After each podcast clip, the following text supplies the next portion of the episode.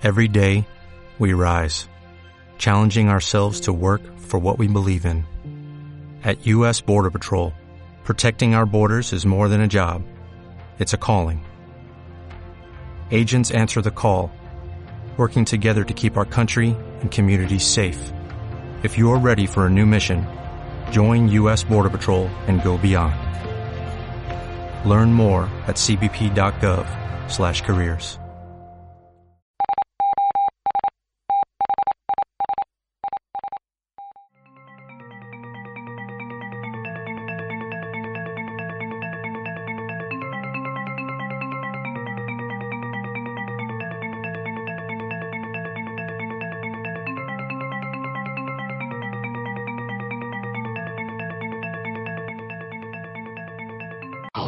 que después de que el vehículo temporal se desvaneciera en el futuro, tuve una visión de Marty diciéndome que había regresado del futuro.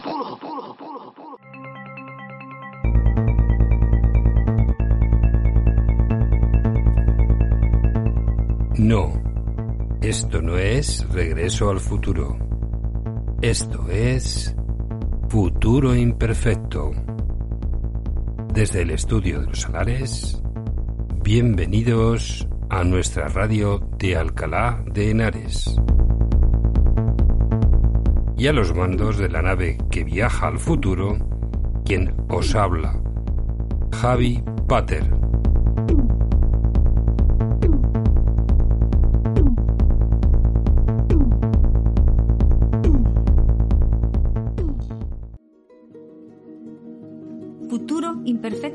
Radio Podcast de Alcalá de Henares, Madrid. Una radio cercana, pero abierta al mundo. Os ofrecemos contenidos de cultura, deporte, reportajes y música. Una radio para informaros de todo aquello que sucede en nuestra ciudad, a veces con miras al pasado o al presente, de personajes ilustres o acontecimientos históricos destacados o menos conocidos, pero que ha significado para nuestra ciudad un aporte cultural e histórico muy importante. Futuro Imperfecto Radio, un viaje único, una experiencia única. Y aquí emprendemos el vuelo a nuestra Gaceta de Alcalá, el espacio dedicado a la información en Alcalá de Henares, el primer periódico de Alcalá, Gaceta de Alcalá. El ejemplar más antiguo se encuentra en la Biblioteca Nacional que apareció en el siglo XVIII, el día 5 de agosto de 1706. La Gaceta viene del italiano Gazzetta. Era en su origen un periódico veneciano que se publicaba una vez a la semana a principios del siglo XVII. De este modo se entendió por Gaceta al periódico de política, de noticias, de teatros, de moda, de tribunales o solamente de alguna de estas materias. Posteriormente pasó a denominar a periódicos que no trataban de política, sino de algún ramo especial de la literatura o de la administración. Tanto lo que se redactaban como lo que se vendía se conocían como gaceteros. El día 7 de febrero se abrió la pasarela sobre las vías del tren en Los Nogales. Esta pasarela peatonal sobre las vías del tren daba a la calle Gaceta de Alcalá. Así que ya sabéis dónde está la calle Gaceta de Alcalá. Y ahora su último trabajo de escape es el tema Chupacabras, que ahora lo vamos a escuchar.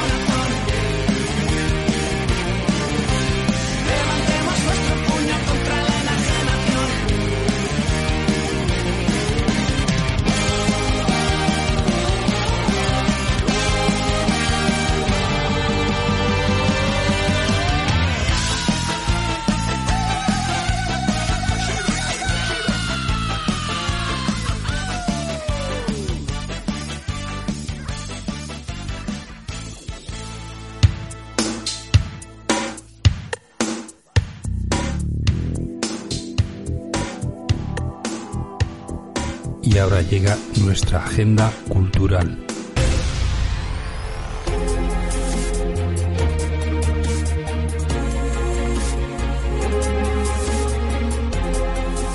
Algo grande va a pasar en Alcalá de Henares.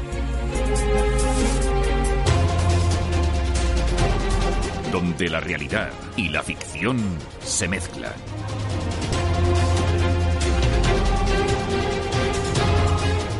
Viaje en el tiempo, una aventura sin precedentes.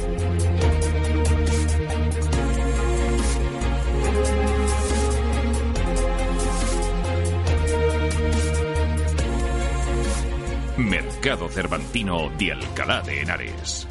El que no sabe gozar de la aventura cuando le llega, amigo Sancho, no se ha de quejar cuando se le pasa.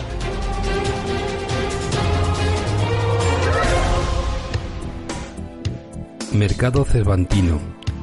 Alcalá de Henares acogerá el mejor mercado cervantino de Europa. Del 7 al 12 de octubre, el Mercado Cervantino es el evento con más participación de la Semana Cervantina y un clásico de los mercados temáticos a nivel europeo. Se trata de uno de los mercados con mayor registro a nivel continental y la acción de promoción turística y comercial más importante de cuantas se desarrollan en la ciudad complutense. Y ahora vamos a ir al Real Jardín Botánico que está en la calle 36 del campus universitario. Allí encontraremos eh, una exposición de Bernardo Lara, El arte de mirar 30 años acercando la naturaleza. Esta breve muestra está compuesta por más de 15 lonas de su obra en tres categorías fundamentales, fauna, flora y mundo rural. También tenemos el Museo de Arte Iberoamericano. En la primera sala eh, se exhiben la exposición Un viaje americano, el legado artístico de José Félix Llopis, muestra de la colección relativa a la pintura y a la cultura contemporánea. En la segunda encontramos abstracciones y otros recuerdos en las que se exhiben algunas de las piezas más significativas del Museo Luis González Robles. También tenemos en la Fábrica del Humor, que está en la calle 9 al número 4. Esto lo tenemos hasta el día 17 de octubre. Omar, 45 años de trazos y risas. También contamos con la exposición de los caracholos en la calle Trinidad 3 y 5. Esto estará hasta el día 14 de octubre y es la exposición Los Límites de la Memoria. Todos sabemos que la fotografía nació con el afán de perdurar en el tiempo, de capturar ese instante único e irrepetible. Fueron muchos los usos que se le dieron después del paso de los años, pero indudablemente ese carácter de cápsula que congela un instante para siempre. También contamos con el Hotel Laredo, que está en el Paseo de la Estación número 10. Es un edificio eléctrico de inspiración árabe neomodéjar, pero también con elementos neogóticos, neorrecentistas, neoclásicos y modernistas. Y lo decoró con piezas de la colección de antigüedades y con restos arqueológicos, incluso arquitectónicos, de edificios de Toledo, Jaén, Zaragoza, Guadalajara, Santorcaz y Alcalá de Henares. Esto lo podréis consultar en uah.es.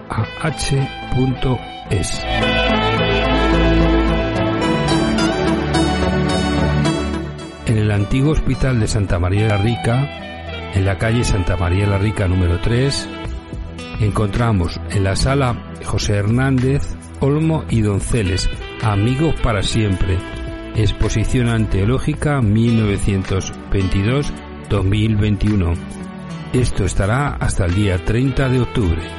Mediante esta retrospectiva que se celebra con motivo del aniversario de su fallecimiento el día 8 de septiembre del año 2021 a los 99 años en Bilbao, pretende mostrar de la forma más exhaustiva posible la obra de Luis del Olmo Alonso, conocido sobre todo por haber creado una serie de tiras cómicas en la sala Antonio López.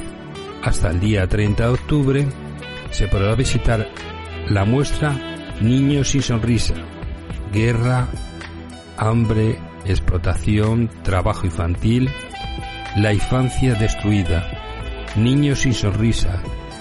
Es la exposición principal de esta 29 edición de la muestra internacional de las artes del humor, NIAG, un tema que siempre debería ser de actualidad, la protección infantil.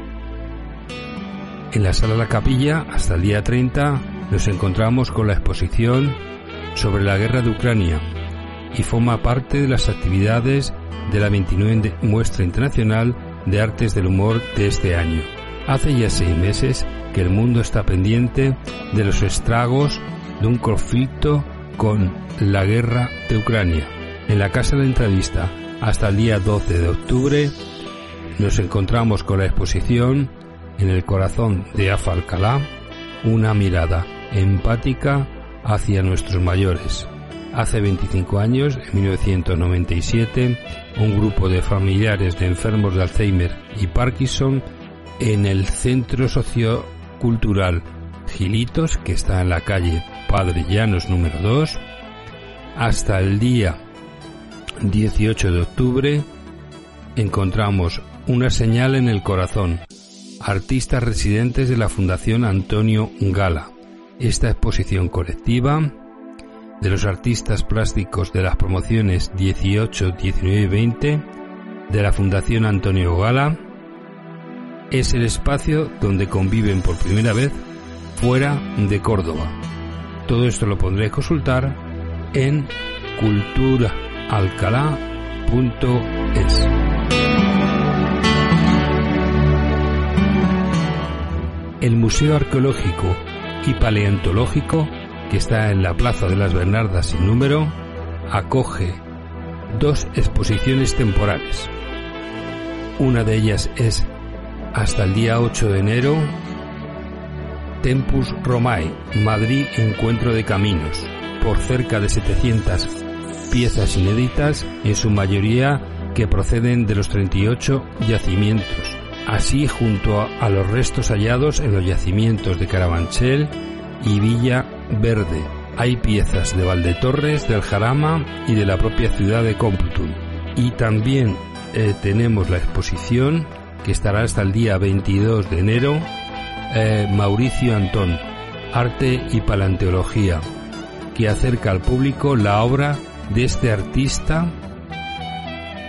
Incluye más de 80 obras originales, óleos y dibujos, reproducciones digitales, producidas a gran escala, junto a modelos escultóricos de trabajo, vídeos y publicaciones.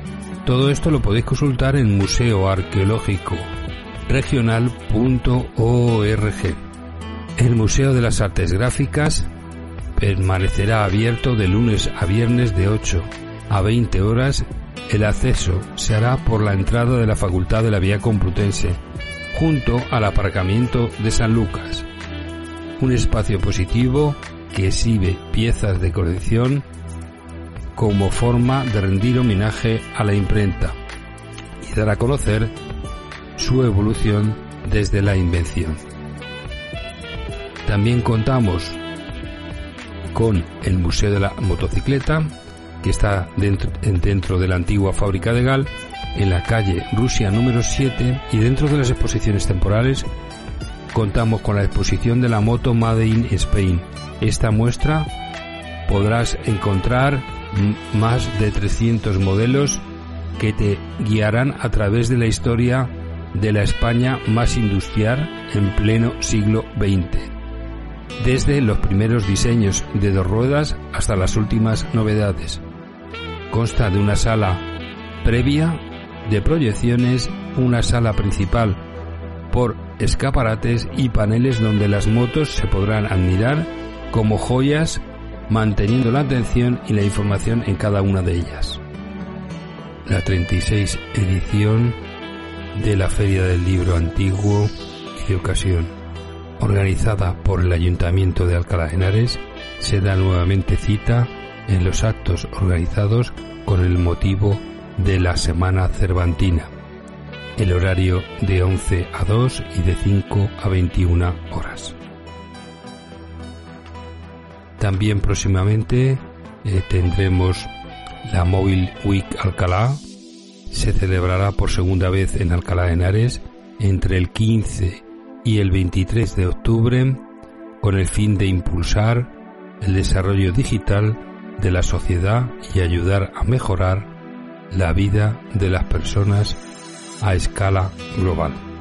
Y ahora os presento al grupo internacional Sonera Balcanera. Es una agrupación mexicana de música electrónica, rock, beat, vocal que cobró notoriedad en el año 2011. Así que ahora os dejo con este grupo y el tema Opa.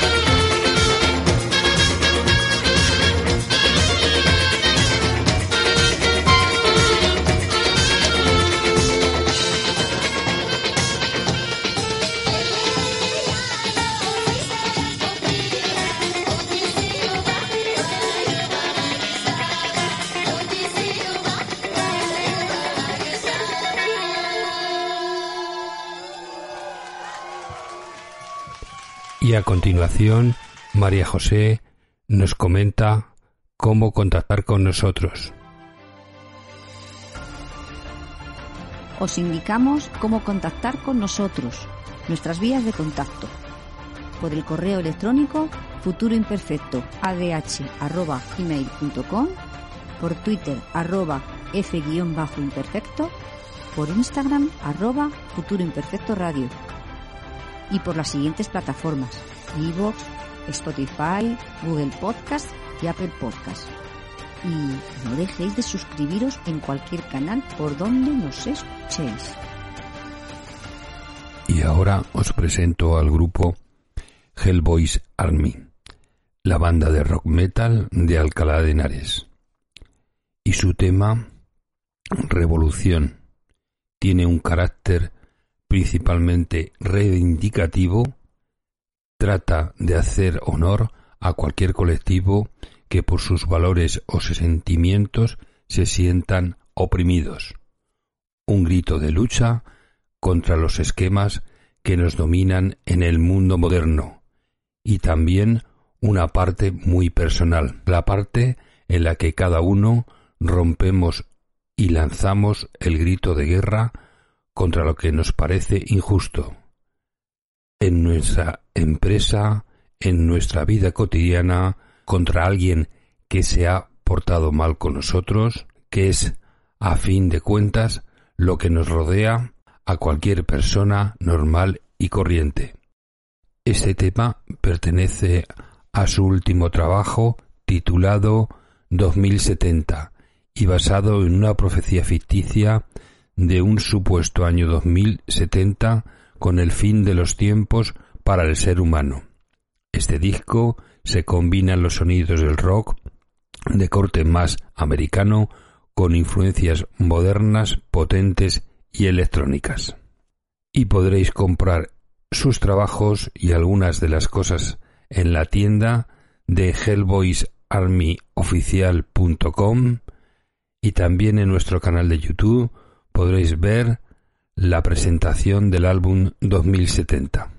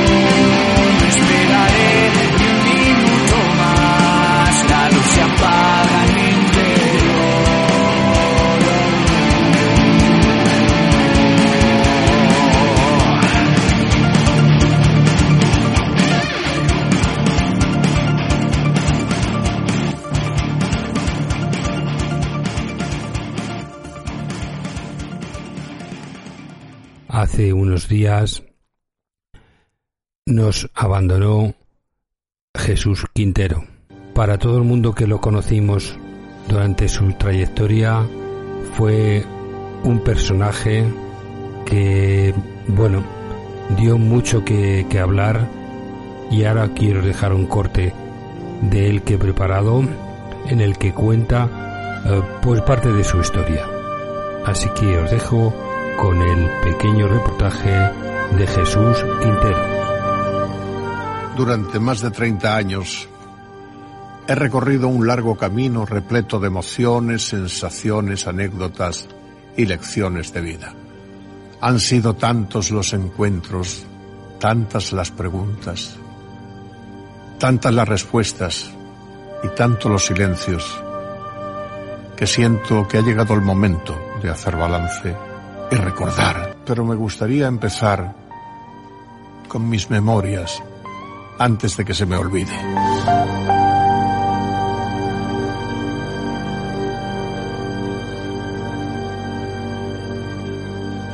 Unos persiguen la fama, otros el dinero, otros el poder. Yo he perseguido siempre la vida. La vida me llevó a todo lo que fui, a todo lo que soy. Me llevó al teatro, a la radio, a la televisión, a recorrer los caminos de España en una roulotte extravagante y vagamunda y a una colina del Guadalquivir de las estrellas.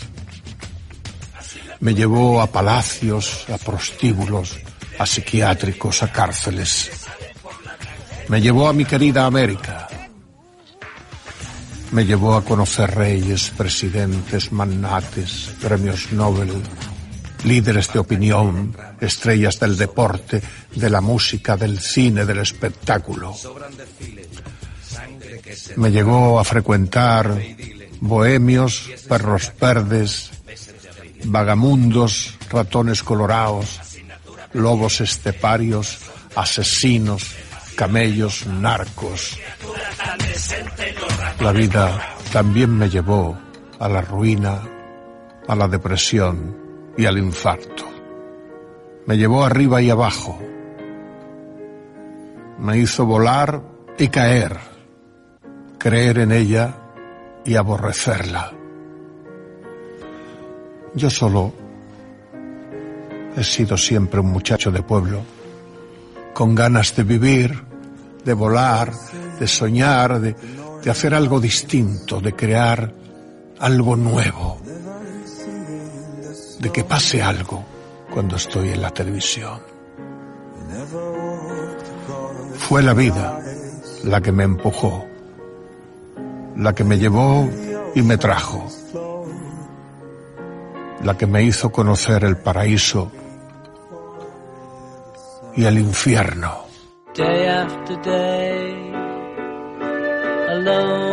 Mi infancia son recuerdos de un pueblo de Huelva, San Juan del Puerto.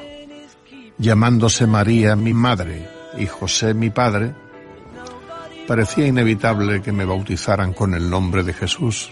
Aunque yo era un niño noble y sensible, demasiado sensible quizá para ser un niño pobre de pueblo. De niño Jesús tenía más bien poco, casi nada. Crecí a la intemperie, jugando en las calles, viendo parir a las bestias y morir a los viejos, observando la vida y la muerte con ojos curiosos y asombrados. Me acuerdo que tenía ocho años cuando murió mi abuelo yo iba detrás del féretro y observaba que la gente me miraba. Ahí por primera vez me sentí protagonista. Yo creía que me estaban mirando por algo.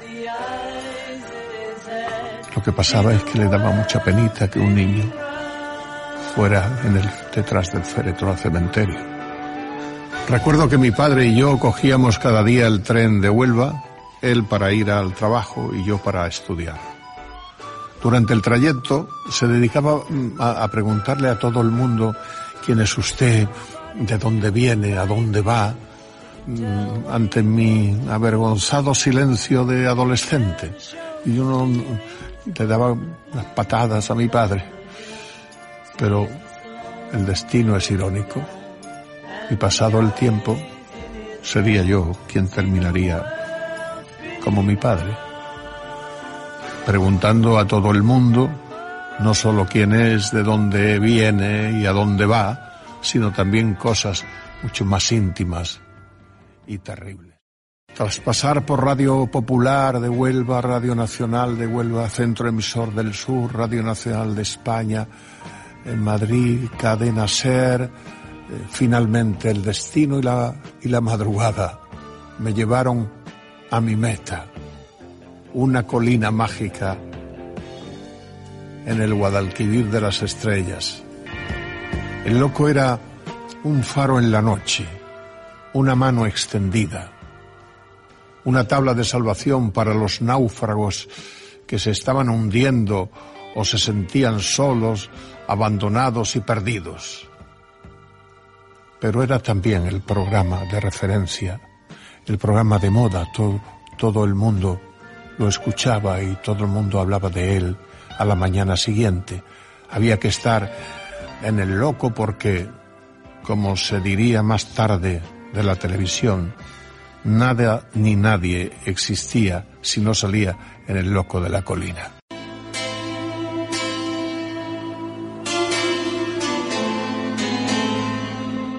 Pero tenían que suceder todavía muchas entrevistas y muchas historias. Entre ellas, bueno, la depresión y la ruina. Antes de desembarcar en televisión española, de la mano de Pilar Miró, con un proyecto en el que pretendía que los marginales, los raros, los contracorrientes, disfrutaran del mismo tratamiento y la misma atención que un presidente de gobierno, una estrella del espectáculo o un intelectual de prestigio. Nacía el perro verde, representado por mi, por mi querida perra calma del Valle Negro, así se llamaba la perra, a la que iluminábamos con un foco de color para que pareciera verde. Pero hubo una asociación ecologista que me llegó a amenazar con denunciarnos creyendo que pintábamos al animal. Pues le tuve que decir a un querido ecologista que no había visto un conejo nunca en su vida en el campo, porque nosotros tenemos foco y no era necesario pintar al perro. Bueno, pues todo quedó ahí. Yo no he hecho jamás espectáculo de la miseria ni del dolor. Odio a los que lo hacen. Nunca me ha movido el morbo, sino la solidaridad y el deseo de comprender a cualquier ser humano, sean cuales sean sus circunstancias. El perro verde se llamaba así por ellos, por los perros verdes. Los raros, los marginales, los tipos irrepetibles y únicos, los últimos de la fila para la, sociedad, pero no para mí. Yo quería que mi programa fueran los primeros. Y ya que estamos en el año del tigre, os voy a dejar del grupo Survivor el, el ojo del tigre.